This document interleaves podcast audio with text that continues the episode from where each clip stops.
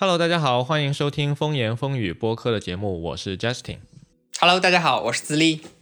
最近因为新冠疫情的影响呢，整个春节啊、大家应该都待在家里吧？智利，你有出去吗？哦，几乎没有出去，出去买了一趟菜。你就买了一次就够了。呃，对，大年初一买了一次，然后昨天又买了一次。啊、好吧，好吧，我我们现在是待在家里，靠那个盒马生鲜啊、京东到家那些。就对对对，现在这个快递很发达。对啊，对啊，而而且我我那个我之前不是跟你介绍过那个《死亡搁浅》那个游戏嘛？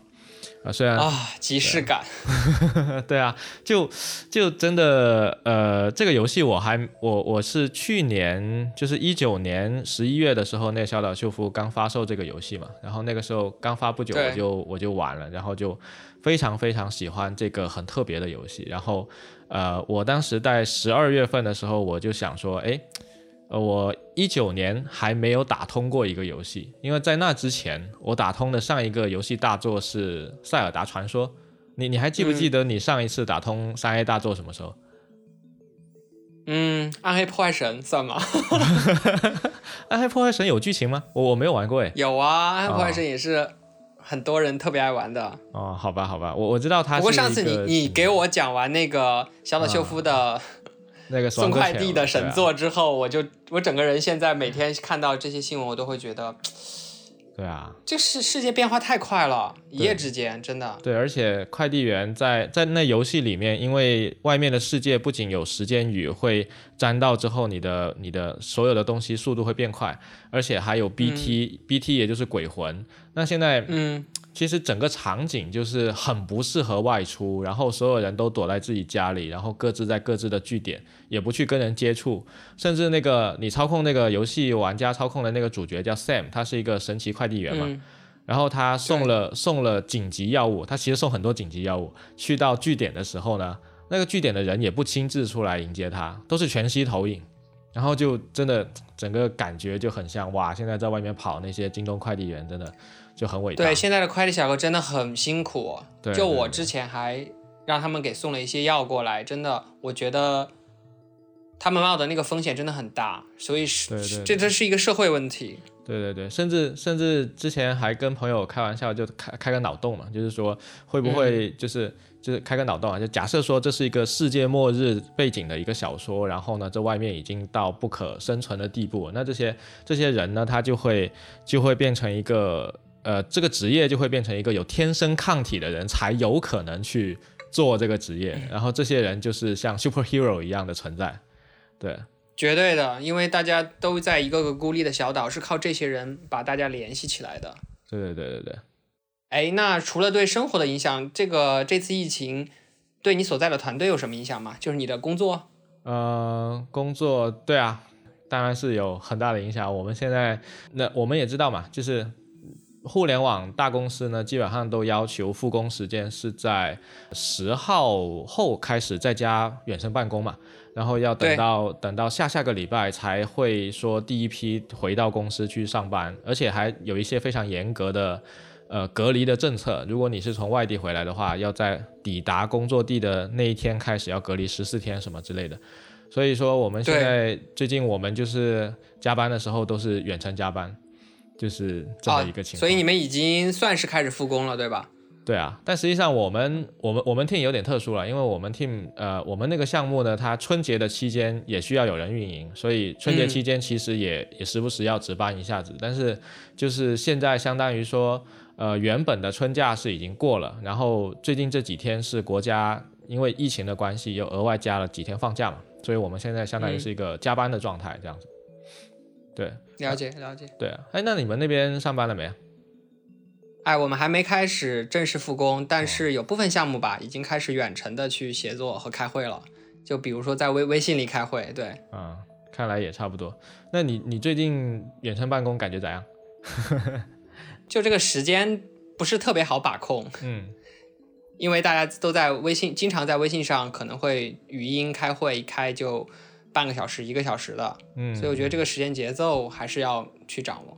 这个我们后面可以具体去聊吧，因为今天我们这期的话题就是远程办公嘛。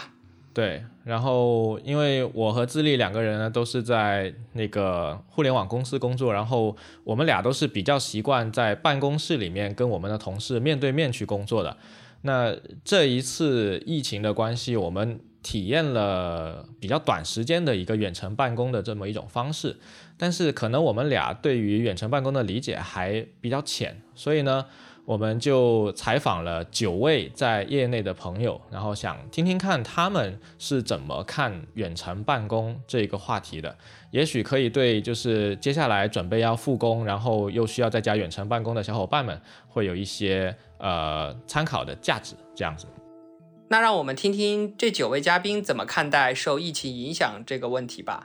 好，那首先我们邀请到的嘉宾是。呃，来自杭州迷你科技的六一，先来听听看这一次疫情对于他们团队的办公方式是不是会有一些什么影响？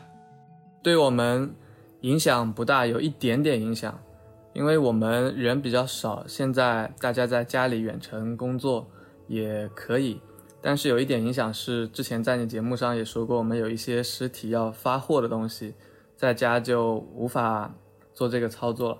嗯，但是在疫情结束之前，应该我们实体的东西都下架了，就不会再去卖，所以的话就一点点影响。好的，让我们再听一下来自创业团队 Fox One 的歌词经理，他们的团队是否有受到影响呢？有一点点影响。本着本来呢，按照之前的规划，我们的团队是 Sing Remote 这种办公方式。就每周我们会见大概一次面，然后剩下的时间，呃，各自在各自的位置上。但是因为现在疫情的话，很多同事是没有办法回到上海跟我们一起办公的，所以会有一点影响，就是每一周的见面，就是我们的固定地点的会议是没有办法面对面召开了。前面两位呢都是来自国内的创业团队，然后呢我们也采访了来自 iFree Group 的 Crew，那他们公司呢是有全球漫游的业务的，然后在多个国家都有办公室。那不知道这一次呃我们国内的疫情对于他们公司是否会有影响？嗯，其实最近这个疫情呢，对于我们来说还是有一些部分的职能的工作，它本身可能就不适合远呃远程的这样子的一个形式，所以在这方面也会比较有挑战。嗯，对于产品开发的部分来说呢，还有或者是一些渠道呃运营的这些部分，因为日常都会用了很多借助这些线上工具啊什么的，所以哪怕不是面对面办公都 OK，影响不大。但是对于像一些可能物流啊、仓储啊这些方面的一些工作，就会比较比较大的一个影响。可以看出，对线上的影响还是不大的，对线下可能会有一些影响。那接下来我们听听两位来自投资圈的朋友怎么看呢？首先是来自深圳的汪志佩，他是创业创投多年，现在于一家互联网公司负责资本市场的工作。那当然是大家都在家里面办公嘛，这还还能怎么样呢？所以现在就你们都是在家办公，没有去到公司面对面的办公是吧？对，预计是下周会面对面办公，就二月十号。而且很多公司，我们听说的很多公司可能要到啊二月十七号才可以面对面办公了。呃，那另外一位朋友呢，可能很多听友已经比较熟悉了，他是来自风投圈、内核恐慌等多档节目的主播，然后呢，他同时也是一位投资人，他叫 Real。嗯，公司的话就肯定还是有比较大的影响的，因为像我们这个行业最主要的工作就是出去跟各种各样的人聊天，对吧？那现在都不能出门了，然后也没有人跟你在外面聊天，那就只能是语音或者是这个微信的方式完成嘛。但我不知道，我其实回想了一下，我从来没有投过一个项目，只是跟他远程聊过的，肯定都是见过面至少。所以就从这点来讲的话，应该对我这个工作的行业这个影响还是蛮大的。呃，然后呢，就是内部的话，因为之前一般都是内部的这个协作都是线上完成的嘛，倒还好，可能主要还是跟啊外部的人见面的时候会，就目前来看是没有可能的嘛。啊，做节目的话，那就没完全没有什么影响了，因为我的节目基本上都是呃远程完成的，然后所有的剪辑，包括我们有呃几个实习生，呃的那个呃助理吧，嗯，然后他们的工作也是我们远程在微信群里面交代清楚，然后再呃通过这个文件传输的方式，呃交付最终结果吧，所以这个是倒完全不受影响。接下来我们听听看外企的程序员怎么看这个问题。首先，让我们听听来自北京的 X Hacker 东元他的回答。他是一位 iOS Mac 的开发者，目前在一家外企的北京办公室工作。其实对我没有太多影响，因为我现在是在美国一家公司的，就是北京的办公室。然后我的组和我的其他同事都在美国，然后我老板也在美国，所以我日常虽然是要去办公室上班，但其实是就其实日常就是远程。所以我现在只是变成在家远程，对。所以在疫情前后，其实你一直都是远程的一种状态，对吧？对对对，只是我还要通勤，就是，但是实际上我是远程的一种状态。那同样是 iOS 开发，来自呃微软苏州办公室的钟颖，想必很多听众朋友都已经听说过他的名字了。那他同时也是国内非常知名的独立开发者，然后开发过 JSBox、Pin 之类的软件。然后我们来听一听，呃，疫情对于他们团队来讲是否有一定的影响？呃，其实对我们团队来讲的话，影响应该是很小的，因为我们其实团队呃已经习惯了这种远程办公的方式。呃，因为我们在呃微软苏州这边嘛，其实对我们经常日常合作的一个群体来说，就是美国那边的设计师或者是产品经理，那我们的协作已经是远程的，所以经常性会需要跨地区和跨时区的去协作。所以说这次远程，因为只能在家里嘛，这次远程其实只是把这个概念给扩大到了本地团队也远程这样子。除了在国内办公室的朋友呢，我们也邀请了来自美国的路易斯，然后谈谈他现在在美国那边工作的一些感受。呃，我们这边现在因为我在美国，所以我们现在暂时没有什么影响。但是我们公司现在规定，如果你是从国内回来，回来美国这边的话，你应该自行隔离十四天。所以我们会有一些同事，他刚刚从广州回来，所以他现在还在家。最后，让我们听听看偏传统行业的朋友。我们邀请到了目前在云南创业、做冻品行业数字化升级的嘉乐。嗯，其实我们现在因为我们的客户都是餐厅嘛，所以目前都休息了。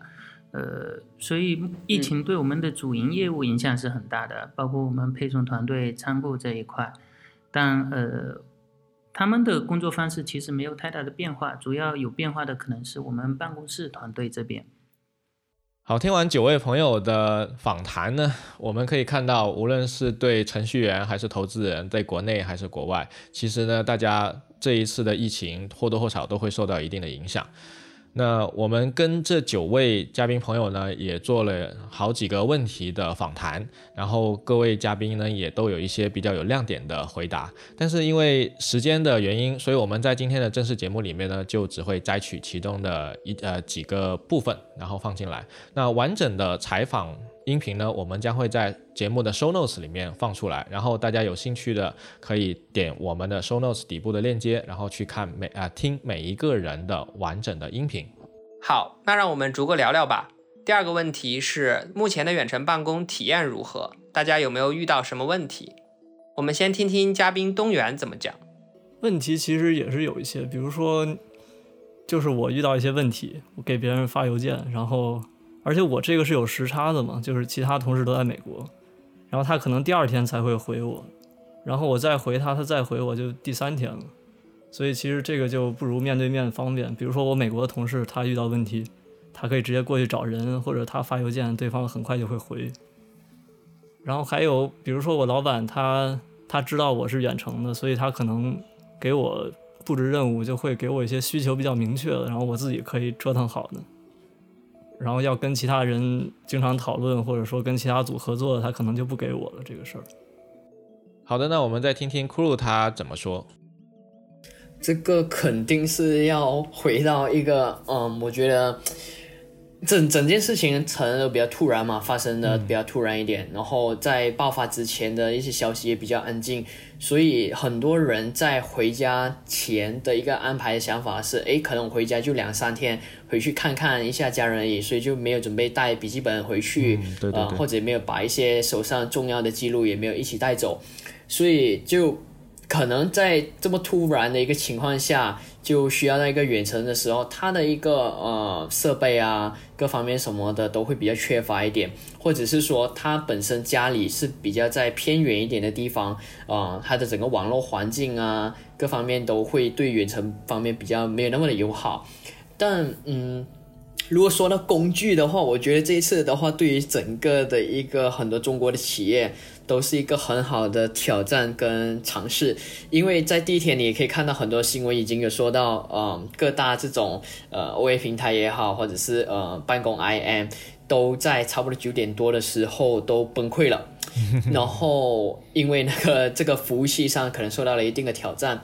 然后呢，就是每一个的会议可能都会花上十到二十分钟，在等待大家网络比较稳定的时候才可以开始。所以这边其实对于整个这种远程办公的体验，呃，尤其是开会、晨会各方面都好，都是比较浪费一些时间的。所以在我们这边自己的话，其实这整个体体验就是在当天，我们也跟各个不同的呃团队负责人也在用呃钉钉啊。来去做沟通，因为我们整体的团队的呃办公 IM 是在用钉钉上去沟通的国内的部分，然后也有在用 Team Vision Meeting 这个功能，所以当时候当钉钉崩溃的那一段时期，其实我们是借助像 Team Vision Meeting 这样子来去用，可能用的人比较呃不多，所以当时相对于来说也解决到了我们这些的一个问题，然后整体的工具的话。我觉得还蛮庆幸的，因为我们在很早之前就已经把绝大部分的啊日常会用到的东西都切换到云端上了，所以像有 TMSion 这个是我一直都 都用了蛮久的来做呃项目协作的部分，然后可以更加帮助让让每一个人都知道自己要做的一些清晰的任务目标，还有一些整体的项目的情况，大家一直都有这样子的一个习惯，所以这个都还好。然后还有就是在差不多一年半吧，还是两年前左右，我们整体的设计团队呢，当时也从 Sketch 呃切换到 Figma 上面去，所以。对于远程这方面是帮助非常大的，因为 Figma 本身就是一个云端的软件，然后你是可以在呃就是浏览器上面去进行呃 UI 的一个呃设计的工作，然后在这边的时候，大家都可以很清晰的可以看到每个人的一个整体的进度，然后也非常嗯。比较好的，可以在上面做到一个实时的反馈，这样子。所以在工具上面来说，我觉得大家第一天肯定是会有一些比较手忙脚乱，在于那些嗯服务器啊，可能比较不稳定的时候造成的时间上面的一个损失哦，这样子。嗯，确实，好像我我有听说另外一个公司的朋友呢，他也在说，就是这一次其实疫情来的比较突然，然后本来大家是春节放假回家的，也没想太多，结果突然间被告知这个春假要延长，并且在家远程办公的时候，他可能手里没有设备。或者他，我就有同事设备就在公司里。对，还有人是有设备，但是没数据。就比如说你的设计稿啊，或者你的代码啊就在公司里没有同步回去嘛。然后，对，还有一些人呢，他可能是平时在公司他可以访问 Dropbox 之类的协作工具，但是回到家他并没有这样的能力去访问这个，所以是这一次疫情来的比较突然，也给很多团队造成了一定的麻烦。对。对，所以很多团队其实都是从一个不适应到适应这样有一个过程。对对对，所以我有的时候我我会听到一些就是其他公司的。的朋友也在也在说，就是哎呀，为什么有些人这个没有那个没有，要要还要 copy 自己还要 copy 代码给他，或者是 copy 设计稿啊什么东西给他，就 觉得会有一种不过手忙脚乱的。不过现在大家应该要实名羡慕一下东源他的情况，他之前一直都是远程的工作，所以他其实只有时差这样一个问题。不过这个问题也跟疫情没有关系了，对吧？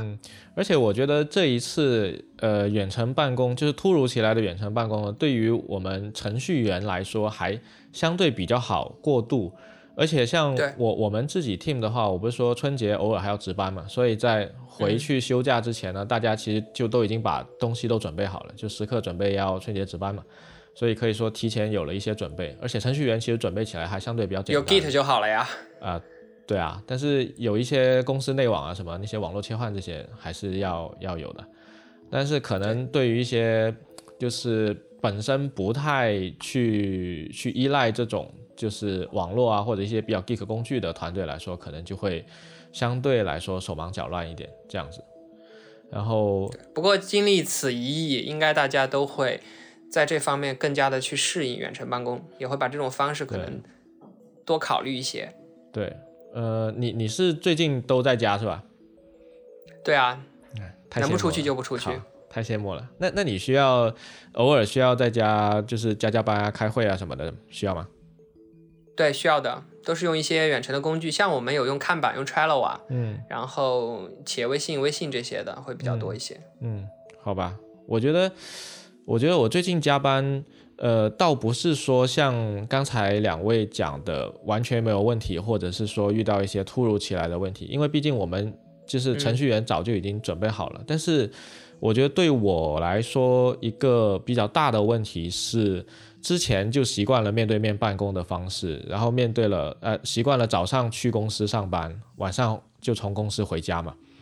那你去上班和回家这两个动作，其实是是你在告诉你的身体，我现在要去上班，然后我要下班了。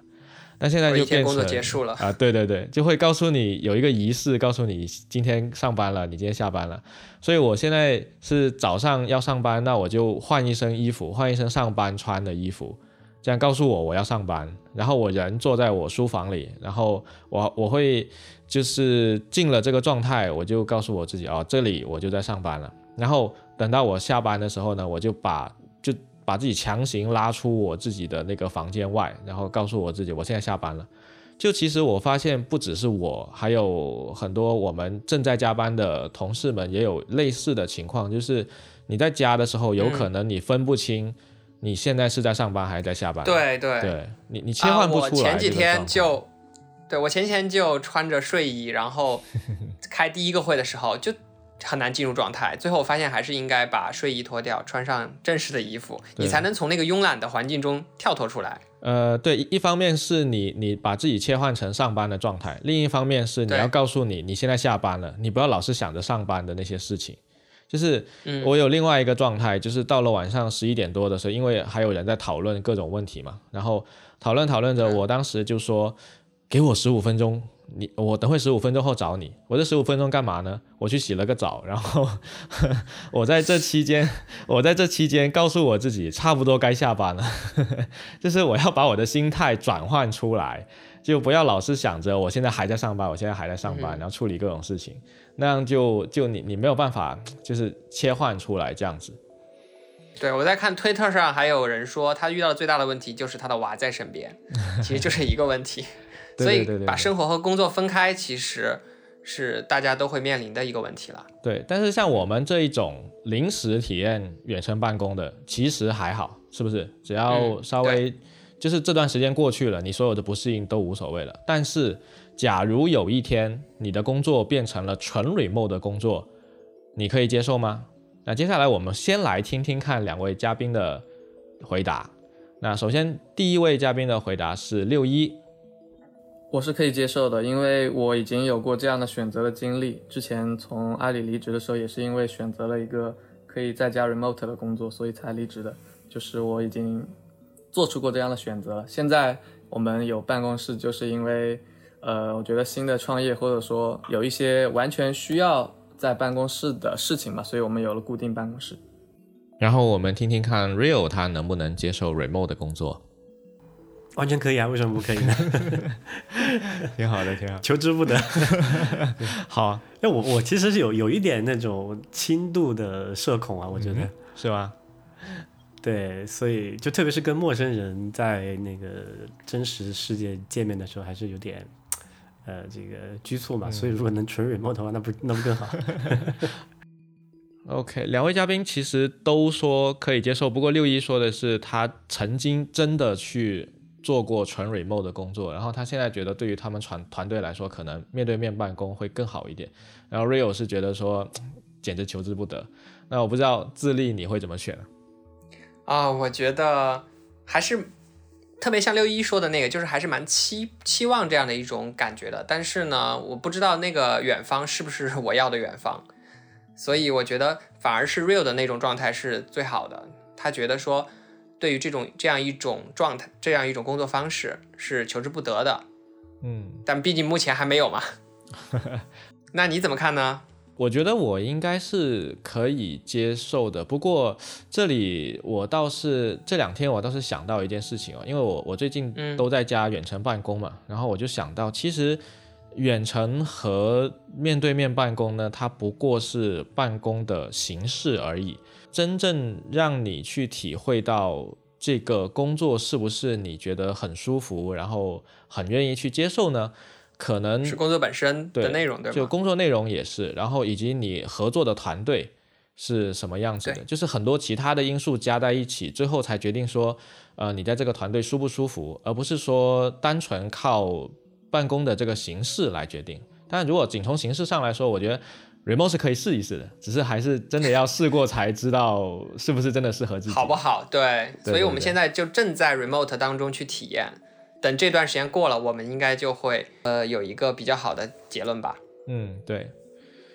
好，那今天的话题呢还有几个，然后我看现在的时间也稍微长一点，我们中间可以进一首歌休息一下。然后今天带来这首歌呢，其实我上一期节目呢。也有贴过两首歌，然后那两首歌呢都是来自 Low Roar 这个乐队。这乐队是什么乐队呢？他们原来是美国的一个乐队，然后可以说嗯不太出名，然后过得稍微穷困潦倒一点。然后后来他们就去了冰岛，啊去了冰岛之后呢，因为预算的关系呢，他们是用 MacBook 来录制他们的电子乐的。然后有一天，小岛秀夫。就是看中了他们这个《死亡搁浅》的作者，对小岛秀夫看中了他们这个音乐，觉得说可以拿来做《死亡搁浅》的 BGM。然后当时是由以索尼娱乐的一个身份，以索尼公司的身份发了个邮件给这个乐队，说我们要你的哪首歌哪首歌，然后就是把价格谈拢，然后就让这个乐队复活了。然后小呃小岛秀夫呢，他这个人是一个。怎么讲？我觉得他在做游戏的时候，他的游戏总是带有很强的他的个人色彩。当然，我不是一个资深游戏迷啊，我没有玩过他的代表作《合金》那个《合金装备》，但是我玩《死亡搁浅》这个游戏，我是能感觉到很强烈的他的那种个人风格的。然后他也很有品味。那在《死亡搁浅》的第一幕里面呢，就是你出呃，通常游戏出新手村的那一幕啊。你背着一个不太好背的行囊，然后呢，走在很难走的路上，然后随时要注意你脚下的石头会不会把你绊倒。这个时候，他的电影镜头拉了一个长镜头，拉了一个很远的长镜头，把整个地图放大，平原、高山、流水，然后这首歌进来了。那我们一起听一下 Low Rower 的这一首歌。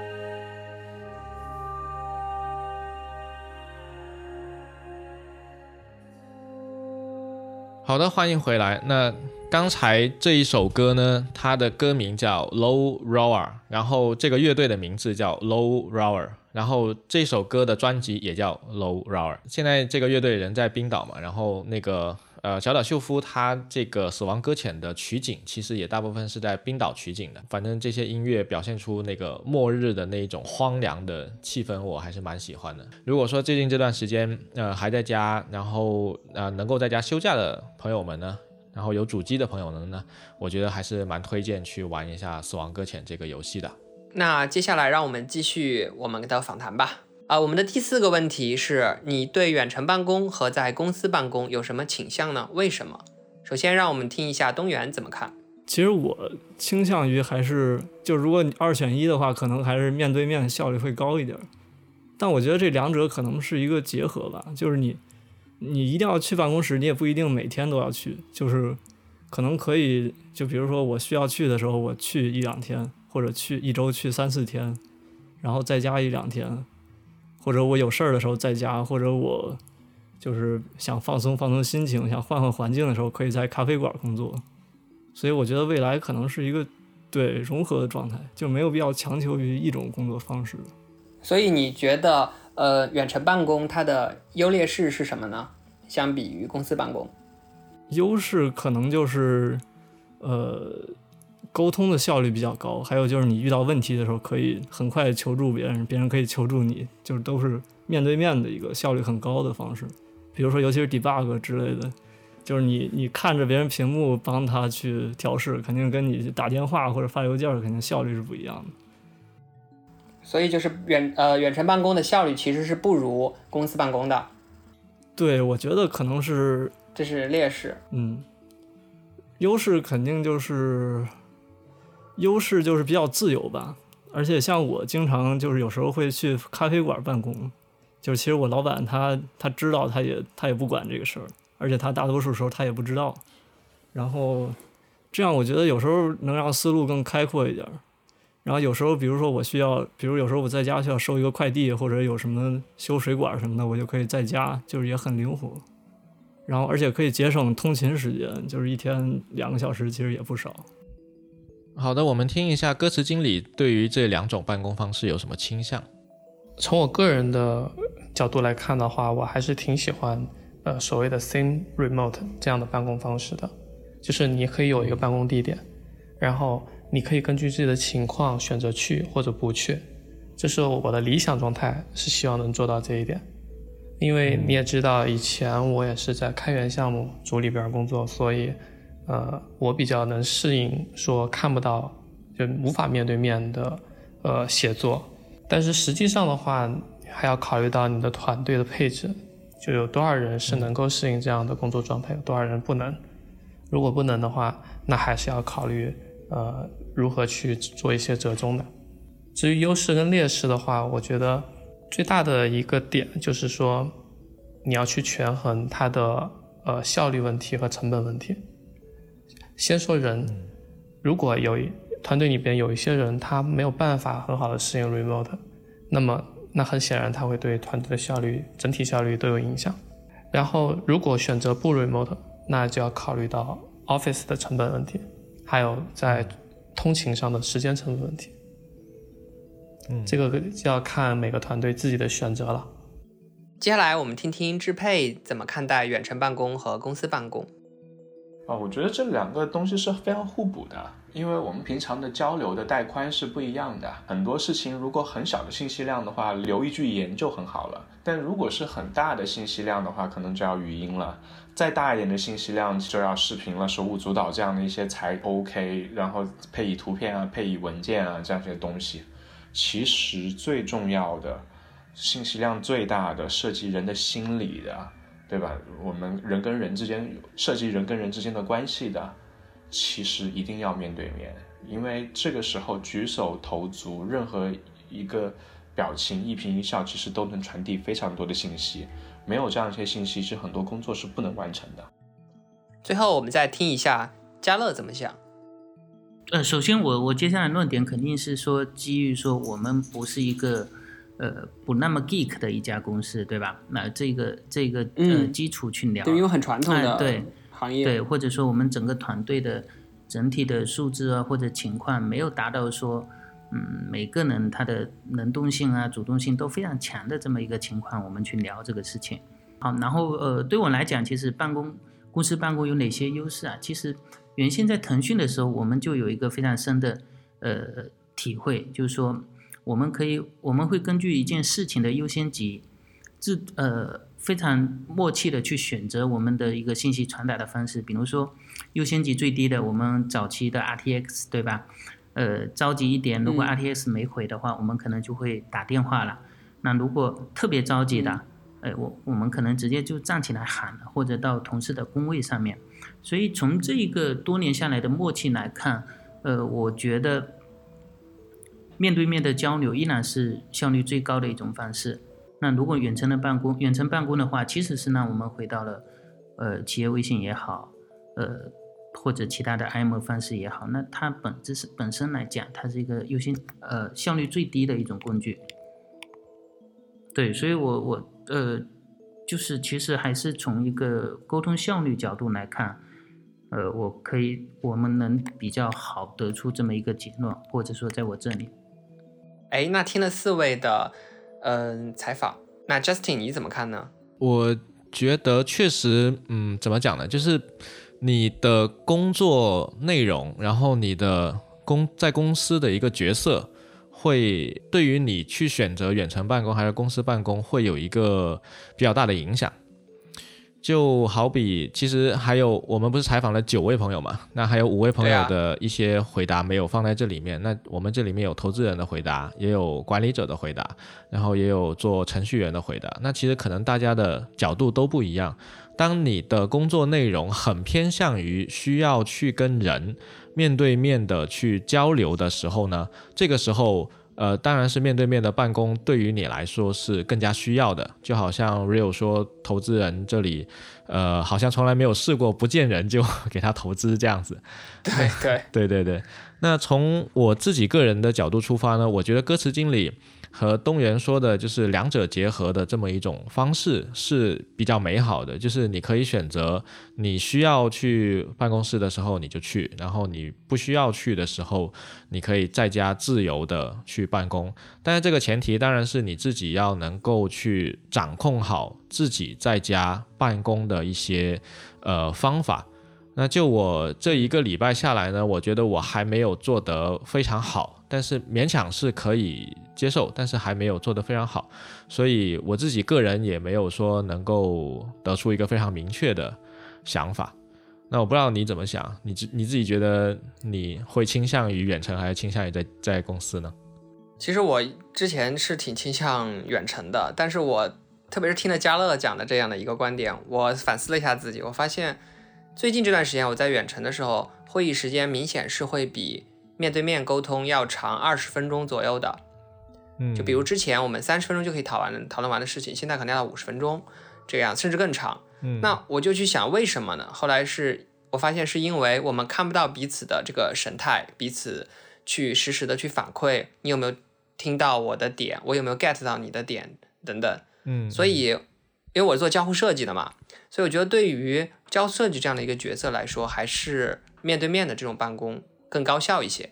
这也是接下来，接下来我没有办法被迫接受这种远程的办公方式，这是接下来我需要去克服或者说提升的、提升效率的这个点，就是会议的这个时间。嗯，对对对对，我觉得这个这个点倒还就是跟我说的，我在家也有点就是没有办法切换出来的这种，其实都属于说还没有掌握到远程办公的一些方法。所以我觉得这种通过锻炼是可以，可以，还有团队的磨合是可以慢慢的提升的。好，那一起加油吧。对，好，那我们接下来看采访的第五个问题，就是你对于远程办公这种形式的未来怎么看？首先呢，我们听一下在美国工作的路易斯，他是怎么看远程办公的未来的。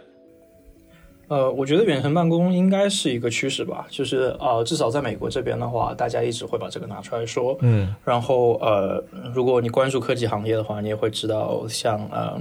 像之前《Rework》那本书的作者，他们整个团队其实就是分散在世界各地。嗯，像他们就会比较推荐说，remote remote 办公这是一个正常的趋势。我觉得 remote 办公的好处就是说，你对于你对于自己的生活呃比较有把控，你不用花更多的时间去在每天上下班的通勤上面。我觉得对于我来说，这个是最大最大的一个一个一个 saving 吧。嗯，然后。然后更多的情况，比如说像比如说像美国这边有些地方会，比如说像 San Francisco 或者是湾区，他们价格会比较贵，就是比如说你租房子啊什么东西，你为生活的所要支出的开销会比较高。那 remote 办公的话，它可以使你在这个世界的任何一个地方都可以工作，比如或者是在美国另外一个城市工作的话，这样对你来说的话，你生活的负担也会比较小一点，你可以有更多的时间去做你生活上自己的事情，然后同时 hopefully 这样子你工作的效率也会更高。所以总的来说的话，我对于 remote 工作的这个远程工作这个方式是比较看好的，只要你所有的配套的工具都到位。如果说你的配套的工具不到位的话，那就那就很难。因为这样子的话，反而会降低你工作的效率。然后我们再听听嘉乐怎么看远程办公这种形式的未来。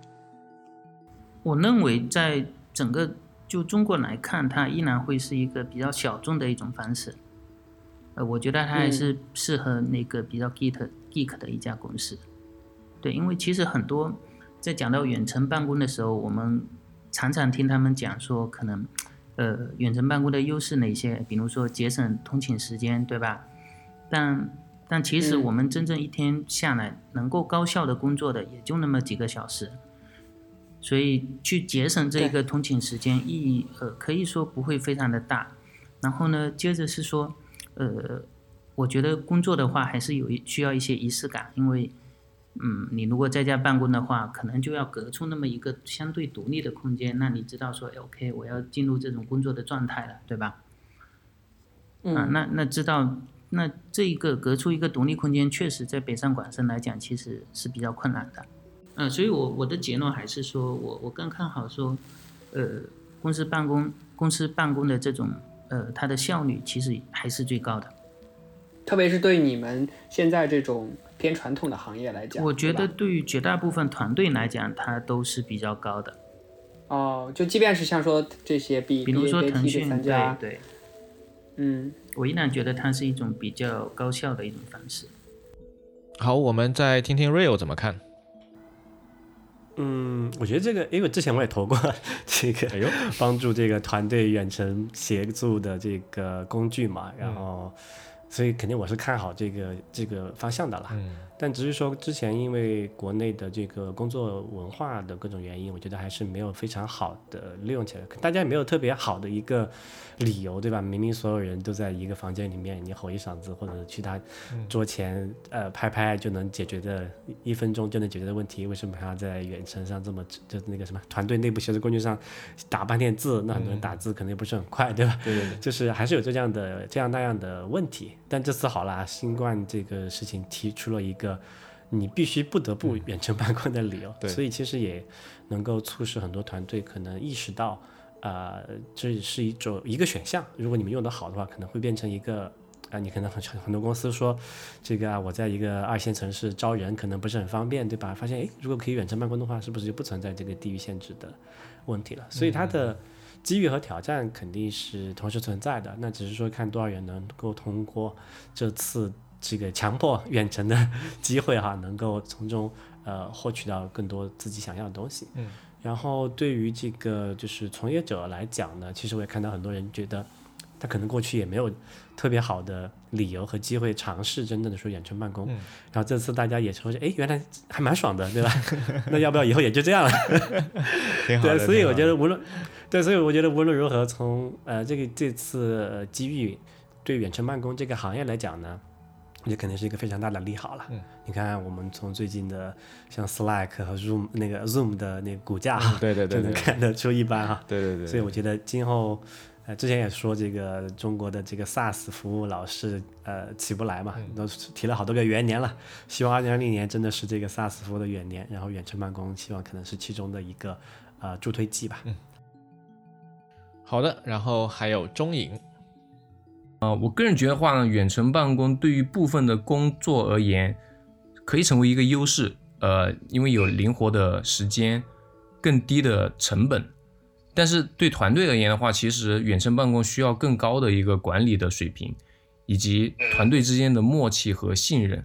那其实简单来说，我觉得目前可能国内大部分的团队，其实就是非这种像我们这种有很多不同的 site、不同的时区的团队来说。其实没有很好的做好远程办公的准备，这个准备其实不仅仅是指工具链，我我相信可能国内团队大部分都有很强的工具链，可以迅速就远程办公，但其实这里面需要更多的是团队之间的磨合。但总体来说，这个应该会是一个趋势了。对于我们这种工作而言，其实可以灵活的运用这个趋势，啊，这个优势。好，那刚才四位嘉宾朋友呢，都呃就从这个呃美国、中国，然后从个人的角度，从一线城市、二线城市、投资人、管理者等等各种角度都分析了一下他们对于远程办公这种形式的看法。那我不知道呃那个自立你是怎么看远程办公这种形式的未来的？呃，我觉得远程办公这种形式的未来还是很可观的，至少在未来我们不用再单独去做一期节目去。聊这个事情了，它可能会越来越近的走进人们的生活。然后呢，伴随着这种远程办公的这种形式，可能会有更多的这种 KOL 啊、斜杠青年啊、各种新媒体的这种形式出现。然后我觉得远程办公对于我个人而言，它在未来更像是一种能力、一种工具本身。就是我具备了这样一种在远程人与人之间不用见面的情况下就把一些事情办好、做好的这个能力之后。我们在面对面的交流中可能会变得更高效，对，这是我的看法。那你怎么看呢？我觉得就现在的基建来说呢，可能还稍微就怎么讲呢？它具备了去做远程办公的这么一个基础，但是它还达不到一个就是信息带宽足够大的一个一个一个程度。嗯，我还是 Q 回那个 死亡搁浅。死亡搁浅这个世界呢，它有一个很奇葩的设定，就是它在游戏里的设定，它呃有一种叫做名摊的东西。那名摊的东西就有点像我们那个中国的那个地府、冥府，就是你人死了之后呢，鬼魂要。过奈何桥，然后投胎，然后再变成人嘛？那那个冥滩就是联系鬼魂和人之间的一个东西。平时呢，我们跟它就是一个平行宇宙，但是因为死亡搁浅发生了这个灾难之后呢，这个冥滩和人类世界就不知道为什么就打通了。然后这个冥滩它有一个特点，就是在冥滩之内没有时间概念，也就是说，它在明滩内的所有东西不会随着时间而消耗。所以那个科学家呢，就利用明滩的技术去开发了一种叫做开若尔网络的这种东西，就比我们现在的互联网要更高级别一点。怎么说呢？因为它没有时间概念，所以它所有信息的传输是瞬间的。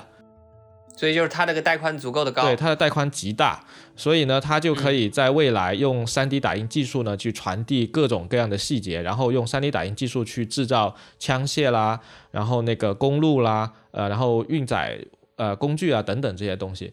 所以在游戏里面，你也会体会到一种，就是当你的这个开若尔网络这个基础能力发生动荡的时候呢，你的很多东西是用不了的。那这一次我们这个远程办公也是遇到了类似这样的问题嘛？就我相信你去找别人开会的时候，肯定大家要调试一下，喂喂，你在不在？然后你那边能不能听得见，对不对？最近大家可能最常讲的一句话就是喂喂喂喂，听得到吗？听得到吗？能听得到吗？对。哎，这样来看的话，如果五 G 起来了，嗯，然后我们我可以像复仇者联盟里面开会一样，用全息投影这样直接去开。对对。那我觉得地点已经不再是问题了。这个带宽就是一个顺发的，就像《死亡搁浅》里面的工具一样。对对对，它也不用做到绝对的顺发，但是起码它的带宽要比现在的带宽再更大一点，我觉得是这样子的。所以其实我觉得未来这个工具还是可以把我们远程和办公之间效率上的这个这个损失。给弥补上，我觉得就可以了。嗯，对对对，但这个东西只能看就是未来了。然后我们在采访这九位嘉宾朋友的过程中，其实也也都提到了，就不仅仅是形式和工具的问题，人作为一个非常重要的资源，在这里面也起到一个非常非常重的一个呃作用。所以，我们虽然说正式节目里面很遗憾没有办法把九位朋友的所有的内容都剪进来，那大家可以看我们 show notes 里面的那个链接，然后去听一下各位朋友的这个完整的访谈。我觉得每个人其实非常有趣哦。对，每个人其实都可以做一期单独的播客节目。最后呢，我们也跟这九位朋友就是要了一个一句话建议，就是给就是像我和智利这种，就是平时习惯了面对面办公。然后这一次，对刚刚开始远程办公的朋友们，对，就是给给我们这种新手的一个建议。然后接下来我们来听一下这九位嘉宾朋友的建议吧。呃，首先来自 Louis 的建议。呃，一句话建议就好像有点难，但是，但是呃，嗯，总的来说，我觉得呃，如果你想认真在家工作的话，你需要在家里给自己尽可能的隔出一个专门用来工作的空间，嗯嗯，就不要在床上上班，或者是不要在沙发上工作，因为这样的话，你呃时间长的话，你很难 focus，你太舒适的话，你没有办法有这种呃 engagement of work，所以我的建议就是你自己给自己隔出一块舒适的空间，让自己。呃，可以很 focus、很 focus 的来工作。Rio 的建议，一定要买买一个非常大的屏幕，如果可以的话，两个。好好好，很好很好。歌词经理的建议，一句话建议就是尽可能用用好工具，多交流吧。嗯嗯，这就是我的建议。东源的建议，如果说建议的话，我觉得。因为远程办公是不不需要通勤的，所以可能会缺乏活动。所以如果在家的话，希望能白天可以多出去走走，或者是买一个什么健身环啊之类的。六一的建议有一个建议吧，就是在工作之前就说从现在开始给自己定一个时间表，严格按照时间表去做，就是不要嗯太放纵自己，或者说不要一天到晚都在工作。这样其实已经没有远程工作带来的那种自由了。Crew 的建议，一句话的建议啊，嗯，呃，我觉得应该会是趁这个机会把流程给梳理好、制定好，把团队的共识提升起来。中影的建议，呃，合理安排时间，保持沟通。保持透明，应该就是这样。这个就是我们的一些远程的经验了。基本上，我们对我们美国那边，我们就是一个远程团队。智配的建议，就因为远程的关系，我们可以把一些会开得非常非常精简，非常的具体，不会像以前一样开大会，或者是不停的从一个话题聊到另外一个话题。至少可以做到 specific，也可以做到啊 highly targeted，这些都很好。嘉乐的建议。最好不要在家办公，对，因为我觉得信息还是要在一处去交汇，它会发挥出它最大的呃价值。对，嘉乐直接就说最好不要在家办公。太，对我也这样认为，能去咖啡厅那就更好了。对，希望这次疫情也能快速的过去吧。对对对，好，那最后我们俩也一人讲一句呗，来，你先来。好啊，嗯，要我说的话。我给到大家的建议呢，就是调整好心态，让自己心安，把那些你不能安心的东呃的因素都避免掉，比如说食食物呀、医药品啊等等，都先采买回来，这样你就可以整个人静下心来去专心的工作了。那我给出的建议呢是比较实在的，就是我也是我最近在做的，就是首先早上上班的时候呢，要穿一身你平时上班会穿的正装。就是你正式相稍微正式一点的服装，让你有一种上班的感觉。然后等到你下班的时候呢，你要强迫你自己走出你办公的那个地点，离开它。就是如果你跟团队合作的话呢，最好跟大家定好几个关键的时间点，就在这几个时间点，我们团队要碰头，做一些比较重要的决定。对，以上是我这几天来的一个小小的心得。好，这期节目呢，就我和智利两个人呢，跟九位朋友呢，也蛮长的这期节目。对对对，然后其实还有很多内容没有能够放进来，有点可惜。所以如果大家对这些嘉宾的呃访谈内容感兴趣的话，请务必点下面的链接去找来听一下，我觉得还是蛮不错的。最后，如果你喜欢这一期节目呢，请不要忘了点赞转发。呃，如果对我们的节目有任何的建议和意见的话呢，都可以通过 Justin at Justin 言导 me 这个邮箱。发那个听众反馈给我们。那我们这一期的节目就到这里然后拜拜。拜拜。